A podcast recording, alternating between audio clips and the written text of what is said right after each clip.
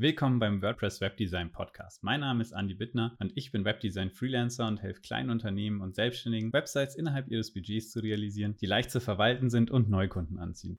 In der heutigen Folge geht es um Website-Hosting und worauf du achten solltest, um das richtige Hosting für dich zu finden.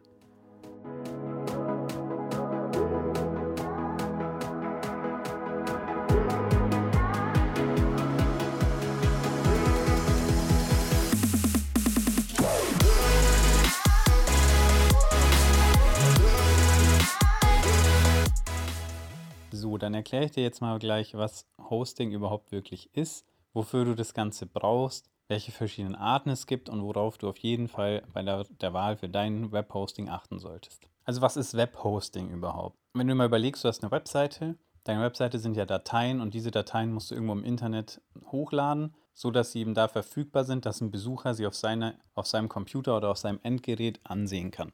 Das heißt, ein Hoster speichert sozusagen die Daten, die deine Webseite sind. Deine Webseite sind Daten und der speichert deine Webseite. Warum brauche ich jetzt überhaupt einen Webhosting-Service? Kann ich das nicht einfach selber machen?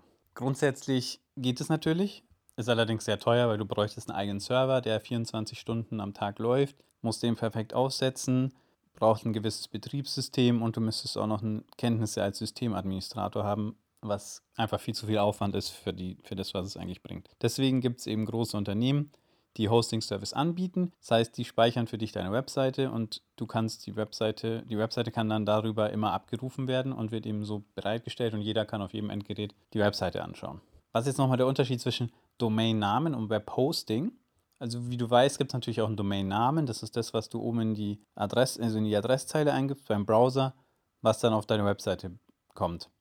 Webhosting und Domain sind aber nochmal zwei unterschiedliche Sachen. Du kannst das Webhosting und den Domainnamen sogar bei zwei unterschiedlichen Anbietern haben. Das heißt, der Domainname ist wirklich nur der Name, also deine Internetadresse.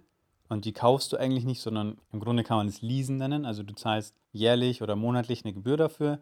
Und solange du das bezahlst, gehört diese Webadresse sozusagen dir. Wenn du es nicht mehr bezahlst und sie kündigst, gehört sie nicht mehr dir und sie kann jemand anders wieder haben. Das Wichtige ist, die, der Domainname muss immer auf den Server zeigen, auf dem deine Webseite ist, damit die verknüpft sind und damit eben über deine, deinen Domainnamen auch deine Website aufgerufen werden kann.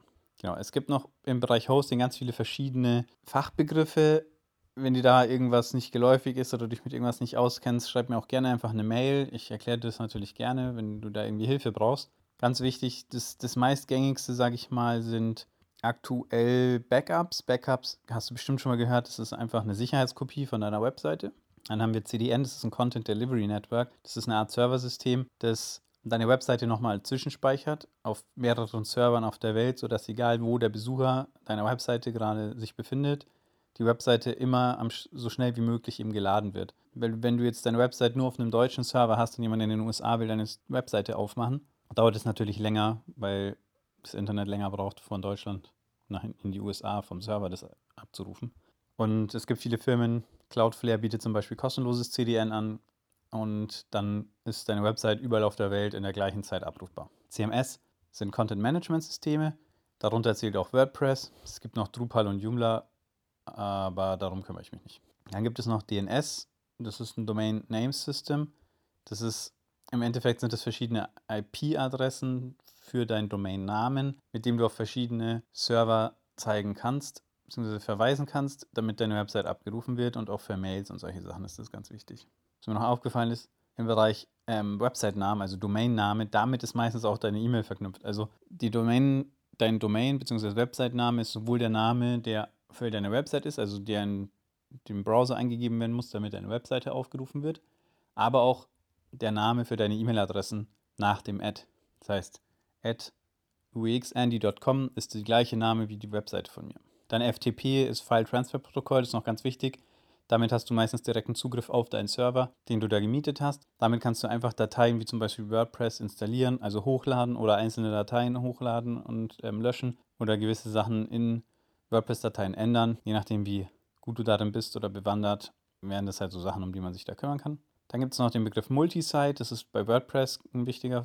Das heißt, wenn du innerhalb einer Webseite so eine Art Netzwerk haben möchtest, damit du über das WordPress Backend mehrere Webseiten gleichzeitig managen kannst, sozusagen, dass du dich nur einmal einloggst und dann kannst du verschiedene Webseiten darüber managen. MySQL ist ein Datenbanksystem für Websites und es wird hauptsächlich bei WordPress verwendet und ist halt wichtig, da immer drauf schauen, dass du vielleicht im Idealfall zwei SQL-Datenbanken inklusive hast.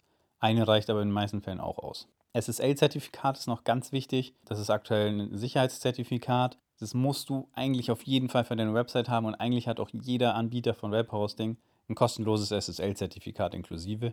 Das musst du auf jeden Fall nutzen.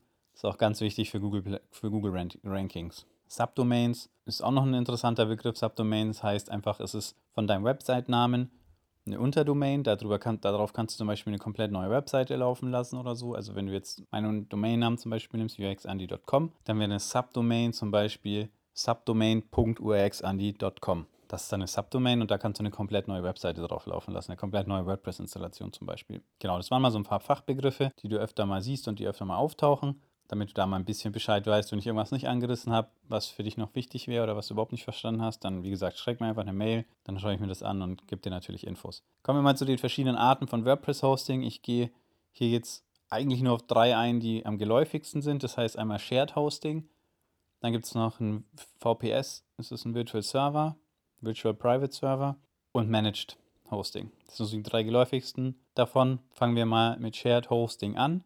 Shared Hosting ist in meinen Augen so das schlechteste Hosting, was man sich holen kann, ist dementsprechend natürlich auch das günstigste Hosting, was es gibt. Bekannte Beispiele dafür sind Strato, Domain Factory und Co. Hier kostet das Hosting im kleinsten Paket für eine Website meistens um die 30 Euro im Jahr, sage ich mal, inklusive einer Freidomain sogar. Klingt jetzt ganz gut, weil günstig, aber ich bin auf der Meinung, günstig ist nicht immer gut und in den meisten Fällen sogar schlecht. Und genau hier ist es ein perfektes Beispiel dafür. Das Problem an Shared Hosting ist, alle möglichen Webseiten, die über Shared Hosting laufen, die eben sich so ein 30-Euro-Paket buchen, landen alle auf dem gleichen Server. Und alle Webseiten haben sozusagen die gleichen Ressourcen von einem Server. Das heißt, wenn eine Website jetzt aber mehr saugt als die andere oder mehr Performance braucht als die andere, dann leiden die anderen Webseiten, die da auf dem Server sind, darunter. Außerdem ist jede Webseite bei Shared Hosting nur so gut gesichert wie die am schlechtesten gesicherte Website. Das heißt, wenn jemand, der gerade irgendwie anfängt, das erste Mal mit Webdesign rumzuprobieren und das erste Mal seine erste Webseite installiert und WordPress installiert und auf seiner ersten Webseite bastelt, der nach zwei Monaten sagt, ja, nee, ist jetzt doch nichts für mich, hat irgendwie 18 Sicherheitslücken, wird nicht mehr gewartet und nichts. Und du kannst deine Website noch so gut gesichert haben, wenn einer die Website von dem hackt, hat er Zugriff auf den Server und kann theoretisch jede Webseite hacken und den kompletten Server lahmlegen. Deswegen rate ich von Shared Hosting eigentlich immer ab, außer du hast wirklich überhaupt kein Budget und gar keine Möglichkeit mehr Geld auszugeben. Aber da wir hier eigentlich im Businessbereich sind, würde ich sagen, also wenn du wirklich erfolgreich werden willst und wirklich mit deiner Website auch wirklich Neukunden gewinnen möchtest, dann musst du auch ein bisschen Geld in die Hand nehmen. Also jetzt keine mega krassen Summen, aber auch nicht nur 30 Euro im Jahr. Damit kommen wir einfach nicht weit. Da kommen wir dann eben auf die nächste Stufe. Das wäre dann eben Managed Hosting. Hier reden wir dann im preislichen Bereich von ungefähr 15 bis 30 Euro im Monat. Das heißt, es ist auf jeden Fall schon mal mehr als bei Shared Hosting. Aber du hast halt hier wirklich den Vorteil, dass es da gibt, da gibt es eben verschiedene Unternehmen. Die meisten, die ich jetzt kenne für Managed Hosting, sind im deutschen Bereich Rateboxes und Hostpress. Hostpress fängt hier im Bereich 25 Euro pro Monat an. Da ist auch alles dabei, würde ich wahrscheinlich sogar über Rateboxes empfehlen, weil da mehr drin ist. Habe mir jetzt aber Rateboxes nicht ganz genau angeschaut, müsste man nochmal abwägen. Ich glaube, Rateboxes hat sogar ein 15-Euro-Paket. Hier hast du auf jeden Fall, zum Beispiel jetzt hier bei Hostpress, hast du 10 GB SSD, also Speicherplatz, 10 GB reicht vollkommen. Unlimited Besucher und Traffic, auch super. Hier wäre sogar, hier ist auch noch ein Cache mit dabei. Du hast vier Wochen Backups und du hast das kostenlose SSL-Zertifikat. 24-7 Uptime-Monitoring, 5 E-Mail-Postfächer und du hast noch eine Staging-Umgebung inklusive zwei MySQL-Datenbanken und ein Auto-Updater für Core und Plugins, also Core ist WordPress. Die Plugins musst du natürlich noch selber updaten und WordPress. Ist jetzt aber auch nicht zu viel Aufwand, wenn du nur eine Webseite hast. Und Staging-Umgebung ist halt super, wenn du neue Sachen ausprobieren willst und nicht auf deiner Live-Webseite basteln willst und die aus Versehen zerschießen möchtest. Deswegen würde ich da auch immer dazu raten, dass man sich eine Staging-Umgebung mit aufsetzt. Da kannst du dann nämlich ganz einfach neue Sachen ausprobieren und testen, ohne dass du die Live-Seite irgendwie kaputt machst oder zerschießt. Alternativen sind noch VPN, WP Engine, also WP Engine, ist aber eine amerikanische Seite. SiteGround, glaube ich, ist auch amerikanisch und Flywheel. Flywheel habe ich selber schon genutzt, ist auch wirklich gut, hat eine richtig gute Benutzeroberfläche. Da kannst du alles über den Browser managen, musst kein Systemadmin dafür sein, keine Codekenntnisse haben oder irgendwie sowas. Deswegen finde ich das da wirklich super praktisch. Außerdem kannst du da mal darauf achten, dass du auch wirklich die Settings, deine Hosting-Settings einstellen kannst, die beispielsweise für Divi, die sind jetzt nicht hoch, aber die muss man meistens nochmal anpassen, damit Divi auch optimal läuft. Genau, was heißt jetzt nochmal genau Managed Hosting? Managed Hosting ist meistens speziell, also es nennt sich dann Managed WordPress Hosting, das ist dann eben spezialisiert auf WordPress. Das bedeutet, du kannst mit einem Klick einfach WordPress automatisch installieren, das musst du nicht mehr selber über den FTP-Server machen, also nicht mehr selber hochladen und du kannst eben Updates und automatische Sicherungen sind meistens so inklusive. Das heißt, du kannst halt immer die Updates machen und deine Website wird halt immer gesichert. Sowas hast du halt bei Shared Hosting gar nicht dabei. Und die nächsthöhere Stufe in dem Bereich, der jetzt wahrscheinlich für dich Sinn machen würde, wäre, wobei ich glaube, dass, also ein Virtual Private Server macht jetzt für einen Einzelunternehmer eigentlich in dem Sinne keinen Sinn. Außer man ist jetzt natürlich Webdesign-Freelancer oder hat eine kleine Agentur und bietet es für seine Kunden an. Aber wenn ich jetzt Einzelunternehmer wäre und ich habe nur eine Webseite, weiß ich nicht, ob ich mir jetzt, und ich habe eben keine Kenntnisse von, von Webdesign und Webhosting, würde ich mir jetzt wahrscheinlich keinen Virtual Private Server holen. Der ist öfters mal zwar günstiger, aber also man zahlt zwar weniger, dafür muss man sich eben auch mehr darum kümmern und einfach mehr Kenntnisse darüber haben. Du hast dann eben einen eigenen virtuellen Server mit einem gewissen Teil von Serverressourcen und der Teil von Serverressourcen wird für dich bereitgestellt und diese Serverressourcen hast du halt immer. Nicht wie bei Shared Hosting, wo du mit auf einem Server sitzt und der, diese gesamte Performance wird für alle Webseiten, die auf diesem Server sitzen, aufgeteilt, sondern du hast hier wirklich einen gesamten Server-Partition, also eine Partition von einem Server für dich alleine und darauf kannst du machen, was du willst. Und die sind meistens so performant, dass du da mindestens 30 Webseiten drauf laufen lassen könntest, ohne wirklich Einbußen zu haben. Außer der Traffic ist halt jetzt immens. Also wenn du jetzt irgendwie im Monat mehr als 100.000 Besucher hast pro Webseite, dann wird es natürlich schwieriger, dann musst du ein bisschen höheres Paket nehmen. Hier ist halt die Sache, Du kannst zwar hier auch alles einstellen, dass Updates und solche Geschichten funktionieren. Du hast meistens tägliche Backups mit dabei. Mittlerweile auch sehr, sehr gute Benutzeroberflächen, wo du das alles mit Klicks machen kannst im Browser und nicht mehr irgendwelche Codebefehle oder sowas eingeben musst. Aber du musst halt trotzdem noch eine gewisse Kenntnis davon haben, was genau du da machst und wo genau du ansetzen musst und wo du welche Einstellungen findest. Also ist jetzt auf jeden Fall nichts, was ich einem Anfänger empfehlen würde. Einem Anfänger würde ich auf jeden Fall sagen, nimm mir auf jeden Fall Managed Hosting, 15 bis 20 Euro schau, dass du halt wirklich 25 Gigabyte SSD reichen eigentlich für eine Website. Schau, dass du deine MySQL-Datenbank dabei hast, dass FTP alles läuft, ein SSL-Zertifikat und im Idealfall halt noch eine, noch eine Domain inklusive und fünf E-Mail-Postfächer. Mehr braucht man im Schnitt eigentlich nicht. Alles andere ist halt einfach nur noch Luxus. Also ich meine, wer braucht zehn E-Mail-Postfächer? Im, Im, Schnitt reicht wirklich. Also außer du bist jetzt wirklich ein größeres Unternehmen, dann schaust du halt, dass du 50 hast. Selbst damit kommst du noch im kleinen Unternehmerbereich ganz gut aus. Sonst schaust du halt, dass du noch ein paar dazu buchst oder halt schaust, dass das Paket größer ist. Aber im Schnitt würde ich sagen, für eine normale Webseite, die jetzt nicht 200.000 Aufrufe im Monat hat, 25 Gigabyte, am besten einfach Unlimit Traffic, dann kannst du auch so viele Aufrufe haben, wie du möchtest. MySQL-Datenbank im Idealfall mit einer Entwicklungsumgebung und einer zweiten SQL-Datenbank, damit du da halt auch einfach immer testen kannst, wenn irgendwas an, ansteht oder du was neu ausprobieren möchtest.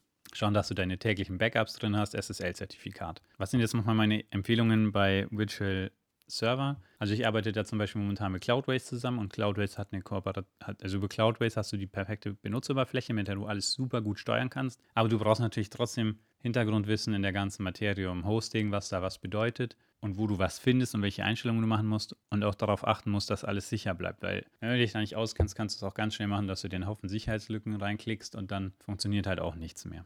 Bei Cloudways ist der Vorteil, dass du hier verschiedene Anbieter von virtuellen Servern eben hernehmen kannst. Ich arbeite da zum Beispiel über Cloudways mit DigitalOcean zusammen. Zahl, da zahlst du für das kleinste Paket 10 Dollar und je nachdem, wie viele Seitenaufrufe die Seiten, die du auf deinem Droplet sozusagen hast, also auf deinem virtuellen Server hast, gibt es nochmal extra Kosten. Aber da ist dann wirklich alles inklusive. Da kannst du dann auch wirklich Stagings machen mit einem Klick vom, von der Live, dir den aktuellen Stand ziehen und mit einem Klick auch deine Staging auf die Live pushen. Ist super praktisch, aber ich würde es für eine Website einfach nicht empfehlen, weil du dich da einfach in viel zu viel, dir viel zu viel Wissen aneignen musst, nur um eine Webseite zu, um deine eigene Webseite zu hosten. Also meine klare Empfehlung ist auf jeden Fall Managed Hosting. Wenn du das ganze Ding alleine schaukeln willst, wenn du jetzt aber eine Agentur hast oder bei einem Freelancer bist, hör dich auf jeden Fall um, ob der einen virtuellen Server hat oder vielleicht sogar einen eigenen richtigen Server hat, dann nimm auf jeden Fall das, weil der Hauptunterschied zwischen den drei und dem Preis ist eben auch noch die Geschwindigkeit. Und eine langsame Webseite wird halt einfach sowohl von Google abgestraft als auch von deinen Besuchern abgestraft, weil kein Mensch möchte eine langsame Webseite benutzen. Es macht einfach keinen Spaß.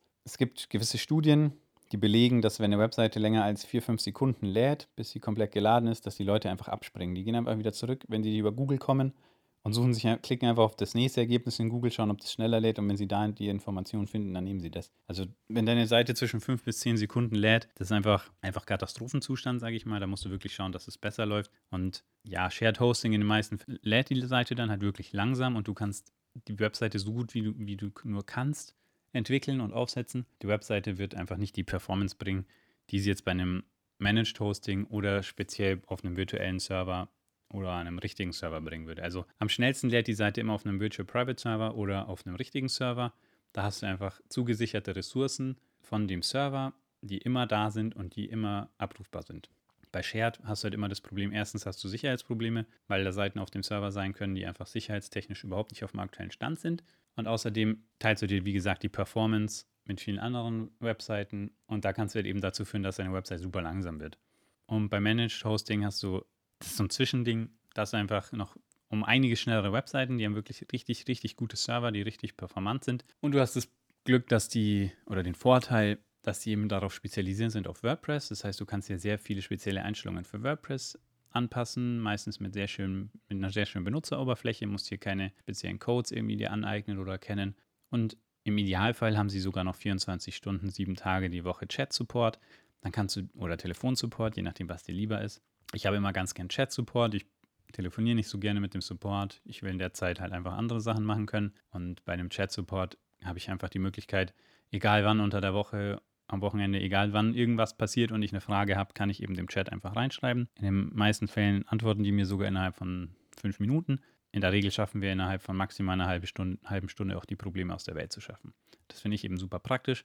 Die Vorteile hast du beim Shared Hosting zum Beispiel auch überhaupt nicht, soweit ich weiß. Ich habe aktuell aber keinen Shared Hosting. Ich kann jetzt gerade nicht sagen, wie das wirklich ist. Ich will da jetzt auch keine Falschinformation verbreiten, aber zu dem Stand, als ich noch Shared Hosting benutzt habe, hattest du da auf jeden Fall meistens gar keinen Support inklusive. Ich meine, bei dem Preis wundert es mich auch nicht. Bei 30 Euro im Jahr kannst du auch wirklich nicht verlangen, dass da sich jemand 24-7 um dich kümmert. Deswegen meine klare Empfehlung, wie gesagt, für eine einzelne Website managed Hosting nehmen, darauf achten, dass du auf jeden Fall 10 bis 25 Gigabyte Speicherplatz hast. Unlimited Besucher und Traffic wäre halt noch optimal ein bis zwei SQL-Datenbanken, eine Staging-Umgebung, kostenloses SSL-Zertifikat, im Idealfall noch eine kostenlose Domain, dann hast du alles eben bei einem Anbieter und äh, hast da nicht so viel Aufwand. Genau, sollte ich irgendwas vergessen haben oder dir irgendwas nicht klar genug erklärt haben, schreib mir gerne einfach eine Mail. Kontakt findest du wie immer in den Show Notes. Schreib mir einfach oder wenn es irgendein Thema gibt, das dich brennend interessiert, worüber ich mal reden soll, das ich versuchen soll, dir näher zu bringen, dann schreib mir auch einfach eine, eine Mail. Ansonsten viel Spaß und bis zum nächsten Mal. Ciao.